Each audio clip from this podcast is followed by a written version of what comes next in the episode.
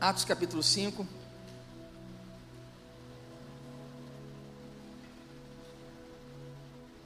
Quero conversar com você sobre chamado para um propósito divino. Eu creio que todos nós temos um propósito de vida. Por exemplo, quando você decide ser pai, seu propósito agora é ser um bom pai. Se você é mãe, propósito é ser uma boa mãe. Se você tem uma, uma empresa, o seu propósito é ser um bom líder dessa empresa, ser um bom patrão, ser um bom gestor, um bom empreendedor, e assim por diante. Mas a Bíblia nos ensina que existem propósitos que são propósitos divinos, são propósitos espirituais, que vai além do seu propósito natural. Quantos estão entendendo, ou não?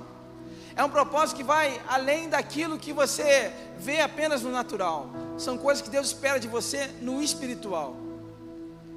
E a gente vai meditar aqui sobre uma galera que entendeu o seu propósito divino e teve a coragem a ousadia de cumprir esse propósito, sem olhar para trás, sem parar. O significado de propósito no, dicionário é intenção, projeto, desígnio, aquilo que se busca alcançar, objetivo, finalidade. E eu quero declarar que se Deus te trouxe aqui hoje, é porque chegou o tempo de você viver o propósito divino, o propósito dele para a sua vida, que transcende apenas os desejos naturais, transcende o propósito comum. Eu queria ler com você, a partir do verso 17, Atos 5, a partir do verso 17, diz assim: então o sumo sacerdote e todos os seus companheiros, membros do partido saduceus, ficaram cheios de inveja. Por isso mandaram prender os apóstolos, colocando-os numa prisão pública. Mas durante a noite, um anjo do Senhor abriu as portas do cárcere, levou-os para fora e disse: Dirijam-se ao templo e relatem ao povo toda a mensagem desta vida. Ao amanhecer, eles entraram no pátio do templo como haviam sido instruídos e começaram a ensinar o povo. Quando chegaram o sumo sacerdote e seus companheiros convocaram o sinédrio, toda a assembleia dos líderes religiosos de Israel, e mandaram buscar os apóstolos na prisão. Todavia, ao chegarem à prisão, os guardas não encontraram ali, então voltaram e relataram: Encontramos a prisão trancada com toda a segurança, com os guardas diante das portas. Mas quando as abrimos, não havia ninguém. Diante desse relato, o capitão da guarda do templo, os chefes e os sacerdotes ficaram perplexos, imaginando o que teria acontecido. Nesse momento chegou alguém e disse: Os homens que os senhores puseram na mão, na prisão, estão no pátio do templo ensinando o povo. Então, indo para lá com os guardas, o capitão trouxe os apóstolos, mas sem uso de força, pois temiam que o povo os apedrejasse. Tendo levado os apóstolos, apresentaram-nos ao sinédrio para serem interrogados pelo sumo sacerdote, que lhes disse: Nós demos ordens expressas a vocês para que não ensinassem neste nome. Todavia, vocês encheram Jerusalém com a, com a sua doutrina e nos querem tornar culpados do sangue desse homem. Pedro e os outros apóstolos responderam: É preciso obedecer antes a Deus do que aos homens. O Deus dos nossos antepassados ressuscitou Jesus, a quem os senhores mataram, suspenderam no madeiro. Deus o exaltou, colocando à sua direita como príncipe salvador, para dar a Israel arrependimento e perdão de pecados. Nós temos testemunhas dessas coisas, bem como o Espírito Santo que Deus concedeu aos que lhe obedecem. Ouvindo isso, eles ficaram furiosos e queriam matá-los. Mas o fariseu chamado Gamaliel, mestre da lei, respeitado por todo o povo, levantou-se no sinédrio e pediu que os homens fossem retirados por um momento. Então lhes disse: Israelitas, considerem cuidadosamente o que pretendem fazer a esses homens. Há algum tempo apareceu Teudas, reivindicando-se alguém, e cerca de 400 homens se juntaram a ele. Ele foi morto. Todos os seus seguidores se dispersaram e acabaram em nada. Depois dele, nos dias do recenseamento, apareceu Judas o Galileu, que liderou um grupo em rebelião. Ele também foi morto e todos os seus seguidores foram dispersos. Portanto, neste caso, eu os aconselho: deixem esses homens em paz soltem-nos. Se o propósito ou atividade deles for de origem humana, fracassará. Se proceder de Deus, vocês não serão capazes de impedi-los, pois se acharão lutando contra Deus. Eles foram convencidos pelo discurso de Gamaliel, chamaram os apóstolos e mandaram açoitá-los. Depois ordenaram-lhes que não falassem no nome de Jesus e os deixaram sair em liberdade. Os apóstolos saíram do Sinédrio, alegres por terem sido considerados dignos de serem humilhados, humilhados por causa do nome. Todos os dias no templo, de casa em casa, não deixavam de ensinar e proclamar que Jesus é o Cristo. Espírito Santo de Deus, fale ao nosso coração, nos faz, Senhor, estar com o coração, com a mente, como terra fértil, Pai, pronta para germinar. Que a tua palavra seja como uma semente plantada nessa terra fértil. Nos deixa nosso coração, nossa mente vulnerável a ouvir tua voz. Em nome de Jesus, Senhor, fala profundamente no nosso coração. Que teu Espírito Santo fale agora, Pai. Em nome de Jesus. Amém. A gente, quando vai para o livro de Atos, a gente está num contexto onde nasce a igreja primitiva, após a ressurreição de Jesus. Alguns dias depois, a gente tem um enchimento do Espírito Santo, onde o dia de Pentecostes, onde o Espírito Santo ele desce e ele toma conta dos discípulos como língua de fogo. E eles começam a falar em outras línguas. E ali, logo após esse, nesse mesmo momento, o apóstolo Pedro, cheio do Espírito Santo, ele vai à frente, ele começa a pregar com autoridade. E ali mais de duas mil almas se convertem ao Senhor. Ali nasce a igreja primitiva. Pedro havia recebido uma palavra de Jesus que diz o seguinte: Olha, tu és Pedro, e sobre essa pedra eu vou edificar a minha igreja. Que Jesus está dizendo para ele: Ó, eu vou confiar em você. Você vai ser a rocha, você vai ser a, a, liderança da igreja. Você vai ser a pedra, você vai ser o cara que vai começar com a autoridade, vai conduzir o povo na direção. A igreja primitiva vai nascer com você. Era isso que Jesus estava dizendo para ele. Quando Jesus fala assim, ó, Pedro, tu me amas. Ah, Deus, te amo. Pedro, tu me amas. Tu sabes que eu te amo. Tu me amas. Jesus pergunta para ele três vezes, porque ele negou Jesus três vezes. Então ele precisava assumir um compromisso que agora ele o amava de verdade e começaria essa igreja. Pois bem, quando a gente vai para o capítulo 5, a gente tem um contexto onde a igreja já nasceu, eles iam de casa em casa pregando o evangelho a toda criatura e tal. Só que aí a gente vê o contexto da perseguição. Havia um sistema corrupto, político, havia um sistema instaurado dos judeus, dos fariseus, saduceus, dos essênios, que era um sistema onde eles comandavam e manipulavam o povo. Nesse sistema, eles empurravam goela abaixo uma religião, religiosidade, costumes, valores judaicos, onde todo mundo era obrigado a fazer, que quem não cumprisse era alguém que ia, ia, era um condenado. Quando Jesus vem, Jesus mostra uma outra, outra vertente, mostrando que o Evangelho é a boa notícia, é boas novas. E os apóstolos, pensa nos caras corajosos, pensa nos caras que não recuavam. Esses caras, os, os fariseus, eles eram muito poderosos. Os caras mandavam em tudo, meu irmão. Os caras tinham poder demais. Os caras eram um cara que comandavam tudo, os caras que comandavam tudo.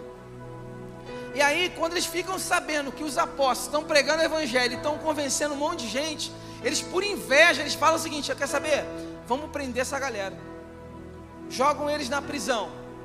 Porque eles não contavam que de madrugada ia aparecer um anjo lá, ia pegar eles, tirar da prisão e quando os soldados fossem chegar lá de manhã para olhar o que tinha acontecido, simplesmente a cela estava trancada, os guardas estavam na frente e ninguém sabe como eles sumiram. Sabe aquelas histórias doidas que a gente só vê na Bíblia? É isso mesmo. É isso mesmo. E aí, eles descobrem que eles estão pregando lá no templo, eles vão até lá, prendem eles, levam para o sinédrio. O que era o sinédrio? Uma reunião só com gente os líderes religiosos, os fariseus, os mestres da lei, mais de 70 pessoas ali, desses líderes, para decidir o que fariam com os apóstolos. E aí eles questionam e falam: vem cá, a gente não falou para vocês que não era para você falar mais Jesus? Vocês estão falando aí, dizendo, acusando a gente que a gente matou Jesus? E aí, olha a resposta que eles dão: é preciso obedecer antes a Deus do que aos homens. Olha a ousadia dos caras. E aí, a história continua. eles respondem: O Deus dos nossos antepassados ressuscitou Jesus, a quem os senhores mataram, suspendendo no madeiro. Deus o exaltou, colocando a, sua direita como príncipe salvador, para dar a Israel arrependimento e perdão dos pecados. Pensa no ódio que eles sentiram quando ouviram aquilo. Ele fala: agora que a gente vai matar esses, esses apóstolos mesmo, a gente vai matar esses caras mesmo. Quando eles decidiram matar, simplesmente aparece Gamaliel, um mestre da lei, um cara respeitado, um cara muito respeitado. E ele dá uma seguinte ideia: peraí, calma, o que vocês vão fazer com esses homens? Espera um pouco. Olha só, lembra de Teudas? Teudas foi um líder que revolucionou, que influenciou 400 homens. Esse cara, quando ele morreu, todo mundo se dispersou. Lembra também quando apareceu Judas, o Galileu, que Judas era um nome comum, que influenciou muita gente, mas depois que ele morreu, o povo dispersou. Aí ele fala algo incrível. Ele diz assim: se o propósito ou atividade deles for de origem humana, fracassará. Mas se proceder de Deus, vocês não serão capazes de impedi-los. Isso aqui é bombástico. Isso aqui é a revelação. Isso aqui é o motivo pelo qual eu e você estamos aqui hoje. Como estão entendendo? Havia um projeto de, do inimigo para frustrar o evangelho, para frustrar a boa notícia. Só que, mesmo jogando na prisão, mesmo matando os apóstolos, mesmo crucificando de cabeça para baixo, mesmo jogando um no caldeirão quente, quanto mais se fazia, mais se crescia. Por quê? Porque o projeto não é humano, é um projeto de Deus, divino. Se você está aqui hoje, é porque você foi convidado a viver um projeto divino e não humano. Isso aqui não é uma associação, uma instituição onde os homens governam, imperam e aqui você faz parte da irmandade. Não, vai muito além disso. Isso aqui é um projeto divino, um projeto de Deus, um projeto que Deus chamou, me chamou e juntos nós vamos saquear o inferno. O que, eu aprendo com essa história? Primeiro, para a gente viver o propósito divino, a gente precisa obedecer a Deus antes dos homens. É o que responderam. Pensa nos caras que tinham peito para responder. Eram os apóstolos. Falaram na cara, meu irmão, eu preciso obedecer antes a Deus do que aos homens. Sabe qual é a grande proposta do Evangelho? Não é apenas te apresentar um Salvador, mas é denunciar o engano. O teu sucesso, o teu sucesso, denuncia o fracasso de alguém. Já parou para pensar nisso? Por exemplo, se você trabalha com vendas, você começa a bater as metas, o que acontece? Quem está do lado já começa a te criticar. Não, porque também, né? Fazendo isso, fazendo aquilo, por quê? Porque o teu sucesso começa a denunciar o fracasso. O que acontece é que quando os discípulos começam a falar de Jesus, e, e, o povo começa a aceitar a Jesus, começa a reconhecer o Evangelho, começa a denunciar que aquilo que os, que os fariseus faziam era um espírito de engano. Por isso o ódio deles. Então o que a gente aprende é que você não foi chamado para viver debaixo de uma cultura, de uma massa de manobra, você foi chamado para viver contra a cultura. Você foi chamado para trazer desconforto ao inferno. Posso ouvir um amém? Eu queria que você falasse para quem está do seu lado assim: você foi chamado para trazer desconforto ao inferno. Fala para ele com autoridade: desconforto ao inferno. O problema é que hoje a gente vive num contexto que a ciência vai chamar de pensamento complexo. O que, é isso? A gente está perdendo isso, na verdade. O que é isso? É quando você tem uma informação, você pega aquela informação e aí você cria uma expectativa e você age. O que está acontecendo hoje é que quando você questiona algo, alguém te dá a resposta, você nem pensa, você nem estuda e simplesmente você acata. Nós estamos perdendo a autonomia das nossas decisões. Por exemplo, quem aqui usa o Waze? Levanta a mão aí, quem usa o Waze. Confessa, gente, que Deus da vitória, quem usa o Waze aí? Cara, o Waze você coloca lá, eu vou Nilópolis. Irmão, tu coloca lá, dependendo se for um restaurante, não precisa nem botar o um endereço, é só botar um nome. Ele vai achar para você o um endereço, ele vai te levar, vai te conduzir. Mas deixa eu te fazer uma pergunta. Desliga o Waze e manda você voltar de novo lá. Você consegue? Não consegue. Lançaram um carro Tesla, um carro elétrico, que é autônomo. Já ouviram falar desse carro? Um carro, um carro maneiríssimo. Você entra, ele fala: Bom dia, Wallace. Para onde gostaria de ir? você fala, não, eu quero ir para tal lugar. Aí ele, olha, tempo estimado, tal, tal, tal, não sei o quê. Aí ele vai na velocidade que você coloca, você não precisa colocar a mão no volante, você não precisa fazer nada, ele vai sozinho, estaciona sozinho, faz tudo sozinho. E se tu tiver com sono, ele fala, você está com sono, quer que pare? Ele ainda fala isso para você. Ele fala, não, quero, não, para, ele para, espera você descansar para depois ir. De tanto sensor que ele tem dentro do carro. Por quê? Porque a gente está perdendo o pensamento complexo, a gente está perdendo a autonomia. Aos poucos a gente está cada vez mais terceirizando coisas que muitas vezes nós precisamos então, assumir a rédea, as rédeas da nossa vida. A gente meio que está priorizando aquilo que não é prioridade. É isso que está acontecendo. Então, por exemplo, eu vi uma experiência interessante que uma pessoa para no meio da rua e começa a olhar para cima. Aí a pessoa passa e olha também, né? Aí se põe duas pessoas, alguns olham, mas se você colocar quatro pessoas, a pesquisa diz que 80% das pessoas vão olhar para cima. Sabia disso? O dia que tu tiver de bobeira, faz esse teste. Junta quatro pessoas e fica parado na praça assim, olhando para cima. Tu vai ver. 80% das pessoas vão olhar para cima também. Por quê? A gente reproduz coisas que a gente nem sabe que está reproduzindo. A gente muitas vezes vive como massa de manobra. Isso é muito sério, queridos. Então, quando você tira esse pensamento complexo, o que, que a ciência diz? A primeira coisa que acontece é a indiferença. A indiferença. É, por exemplo, você está com, com, com, a sua família, ou você com a sua namorada, ou o casal, está jantando e cada um está no seu celular, cada um na sua rede social, cada um seu mundo. E essa indiferença gera omissão, que acaba sendo proposital. Ou seja, você percebe alguma coisa, mas não faz nada a respeito. Ah, quer saber? Assim mesmo. Vamos seguir. E da omissão gera o que? Uma indisposição. Você fica cansado, sabe por quê? Você gasta tanto tempo, tanta energia com o que não deve, com o que não é prioridade, que quando você precisa priorizar algo, você já não tem mais energia. Você fica às vezes tanto tempo na rede social vendo coisa que não vai te acrescentar. E quando você realmente tem que estudar, tem que se preparar, tem que se dedicar, a tua energia já foi embora. E aí vem a desmotivação. A gente começa a não ver mais sentido nas coisas. Ah, quer saber? Não vejo mais sentido no meu casamento. Não vejo mais sentido nisso que eu estou fazendo. E aí da desmotivação vem o sentimento de fracasso. Eu queria, eu tinha um projeto para esse ano, não consegui realizar. Acredito que não vou conseguir realizar. Agora eu me sinto fracassado nesse sentido. É isso que nós estamos visto acontecer de forma cíclica.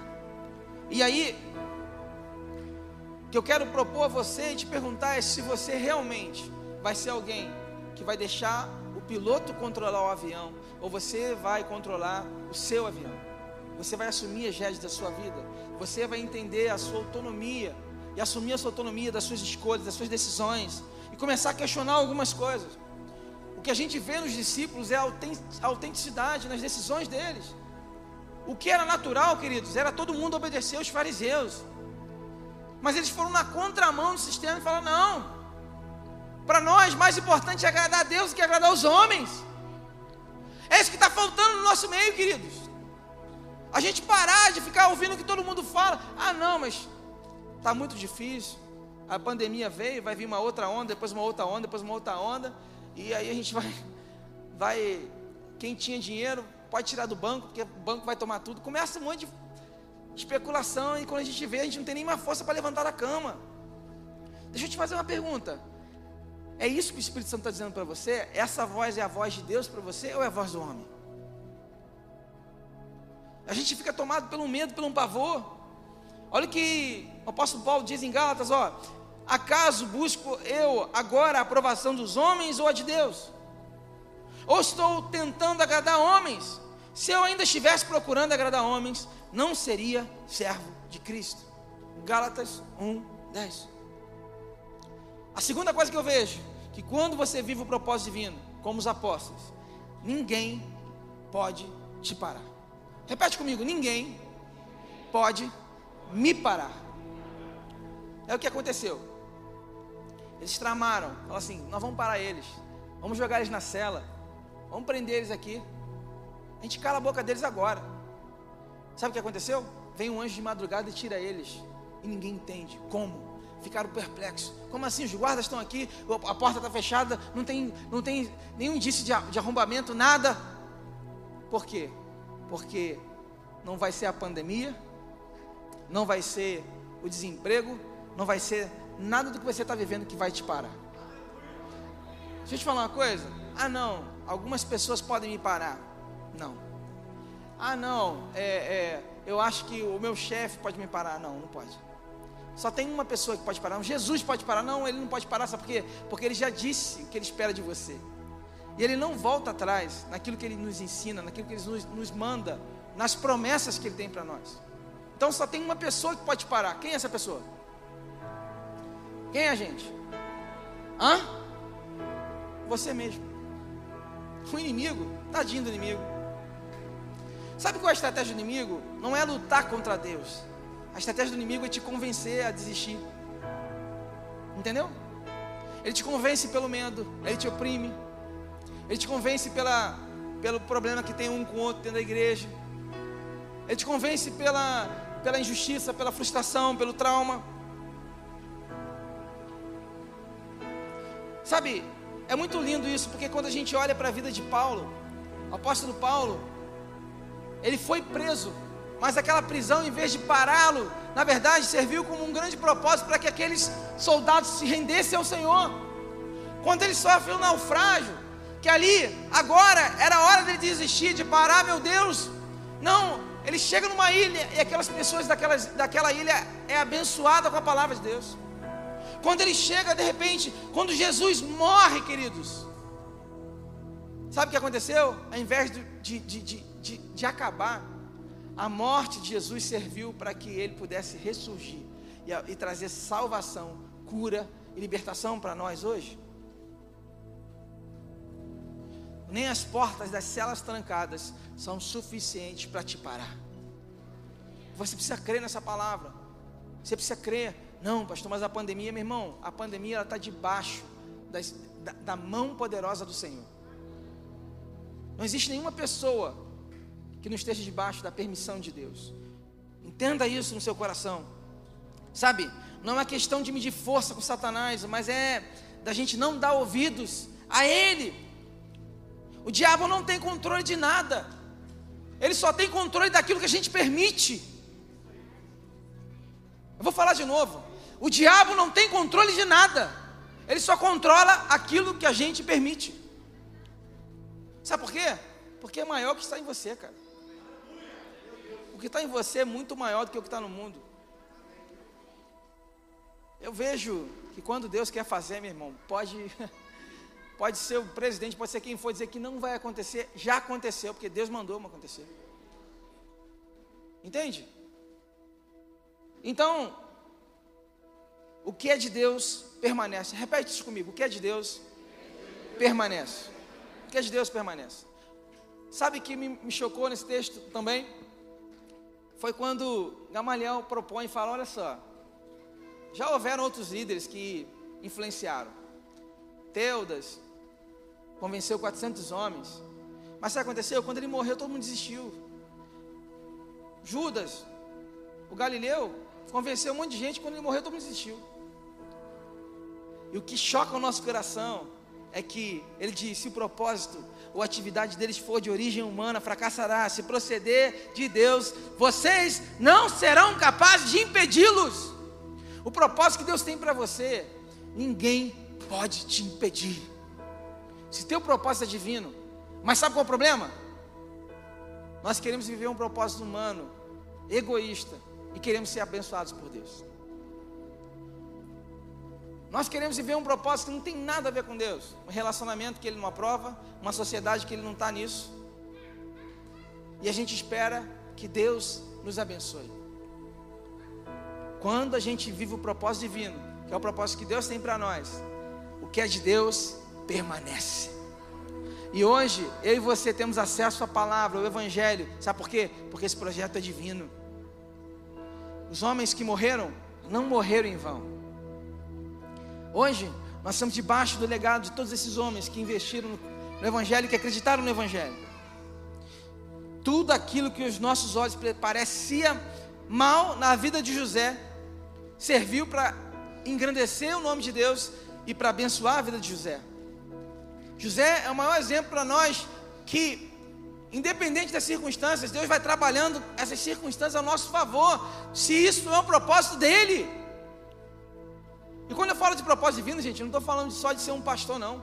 Eu estou falando que aonde você estiver, você pode estar cumprindo o propósito de Deus. Você na sua escola, na sua faculdade, no seu trabalho, em cada esfera, no governo, onde você estiver, você está ali para cumprir o propósito divino. Você não está ali para ganhar dinheiro. Está ali para cumprir o propósito. Não, estou ali para sustentar minha família. Não, não. Você não está nessa empresa para isso, não. Você está aí para cumprir o propósito divino. E também, consequentemente, você sustenta a família. Porque senão você poderia trabalhar em qualquer outra coisa. Não foi por acaso que você foi parar ali. Quantos estão entendendo? Não foi por acaso. Sabe o que você tem que fazer? A primeira coisa que você faz quando você chega num lugar, que você foi contratado, você está num ambiente, a primeira coisa, ora e fala assim: Deus, o que o Senhor espera de mim aqui? Qual propósito você tem para mim aqui? Qual o seu propósito aqui nessa empresa, nessa escola, nessa faculdade, nessa família, na minha casa? E por último, quando você vive o propósito divino, seu amor produz alegria em meio ao caos. Gente, isso aqui para mim é o que me choca. Não faz o menor sentido para mim isso. Se você olhar de forma natural, choca. Olha o que eles falaram. Aqui, os apóstolos saíram do sinédrio alegres por terem sido considerados dignos de serem humilhados por causa do nome de Jesus. Uau! Meu Deus, vocês entenderam? Olha, pelo costume judaico, um açoite era pelo menos umas 39 chibatadas. 39 chibatadas não era aquele chicotinho assim de, de corda, não. Pensa um negócio que tinha navalha na ponta, um negócio que, que marcava as costas, que, que tirava sangue. E aí os caras apanham e depois vem com essa conversa de que se sentem honrados em poder apanhar em nome de Jesus. Sabe por que, que isso me choca? Eu começo a perceber o quanto nós estamos distantes do verdadeiro Evangelho. Eu começo a perceber o quanto nós estamos na contramão daquilo que Deus espera de nós, gente. Sinceramente. Ah, pastor, porque você está achando que a gente vai ter que ser espancado agora todo dia? Não. É porque nas coisas pequenas a gente não está disposto a abrir mão. Se convidar para uma, uma, oração, para uma vigília, não sei o que, eu não posso. Se é para falar de Jesus, não, não dá. Não sei o que, não, não tem como. Ah, não, não, eu não posso, não tenho disponibilidade. Ah, sabe como é que é? É, pandemia e tal. A gente olha para os testemunhos, por exemplo, o apóstolo Pedro, a sombra dele curava. A gente olha para o apóstolo Paulo, o seu lenço curava. E sabe por que a gente não vive isso hoje? Eu posso, eu posso falar. A gente não vive isso hoje porque a gente não tem o mesmo nível de entrega que eles tinham. A gente não tem. Essa é a verdade. O que eu aprendo é que a única coisa que é capaz de mover. Aí você fala: não, peraí, eles são muito corajosos, eles não tinham medo de morrer, eles não tinham medo de apanhar, eles não tinham medo de ser humilhados, por isso que eles foram, eles foram até o fim. Não, não, não, não, não acredito não. Te garanto que estavam morrendo de medo. Sabe por quê? Todos nós temos medos. A diferença não é quando a gente não tem medo, é quando a gente aprende a agir apesar do medo. A gente não frear, a gente seguir em frente, entendendo que o propósito é maior, o propósito divino é maior do que aquilo que a gente está sentindo. É a gente parar de ser movido por aquilo que a gente sente e mover, ser movido por princípios. Vocês estão entendendo o que eu estou falando? Foi isso que eles decidiram fazer. E aí, olha o que diz 1 Coríntios 13, 7. Eu me vejo esse, esse versículo. Ó, por amor o amor, ele tudo sofre, ele tudo crê, ele tudo espera, ele tudo suporta. Vamos repetir junto? Tudo sofre, tudo crê, tudo espera, tudo suporta. O único motivo que fez com que aqueles discípulos, com que aqueles apóstolos não parassem, eu vou dizer para você: o amor. Eles não estavam fazendo aquilo porque queriam ser promovidos. Eles não estavam fazendo aquilo porque queriam um cargo especial, não. Estavam fazendo aquilo porque eles amavam a Jesus. E sabe qual é o segredo desse amor? É porque um dia Jesus nos amou primeiro. Sabe por quê que o cristianismo não acabou quando Jesus morreu? Sabe por quê? Porque diferente dos outros líderes, Jesus, ele se entregou por nós. Ele, ele se entregou para a morte. Ele não foi preso. Ele não foi, sabe? Não, ele disse: Eu vou me entregar. É necessário que eu morra. É necessário que eu passe pela morte. E ao terceiro dia eu vou ressuscitar. Mas eu preciso me entregar. E aí Jesus faz a maior loucura do universo. No meio de um povo que o criticava, que, que, que cuspia nele, que maltratava ele, Jesus decide morrer por esse povo. Um povo que escolhe entre Barrabás, um bandido marginal, 7-1, pilantra, doido, prefere soltar Barrabás do que Jesus. E aí Jesus fala assim: por amor a esse povo, eu entrego minha vida para eles.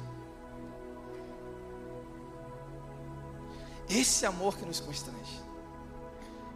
É esse amor que nos move a amar a Jesus e entender que mais do que fazer a nossa vontade, precisamos agradar a Ele primeiro. Eu não sei do que você tem medo. Eu, por exemplo, já tive, né? Quer dizer, ainda tenho, mais ou menos.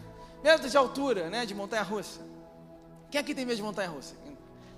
Aí, muito corajoso aqui. Muito bom, né?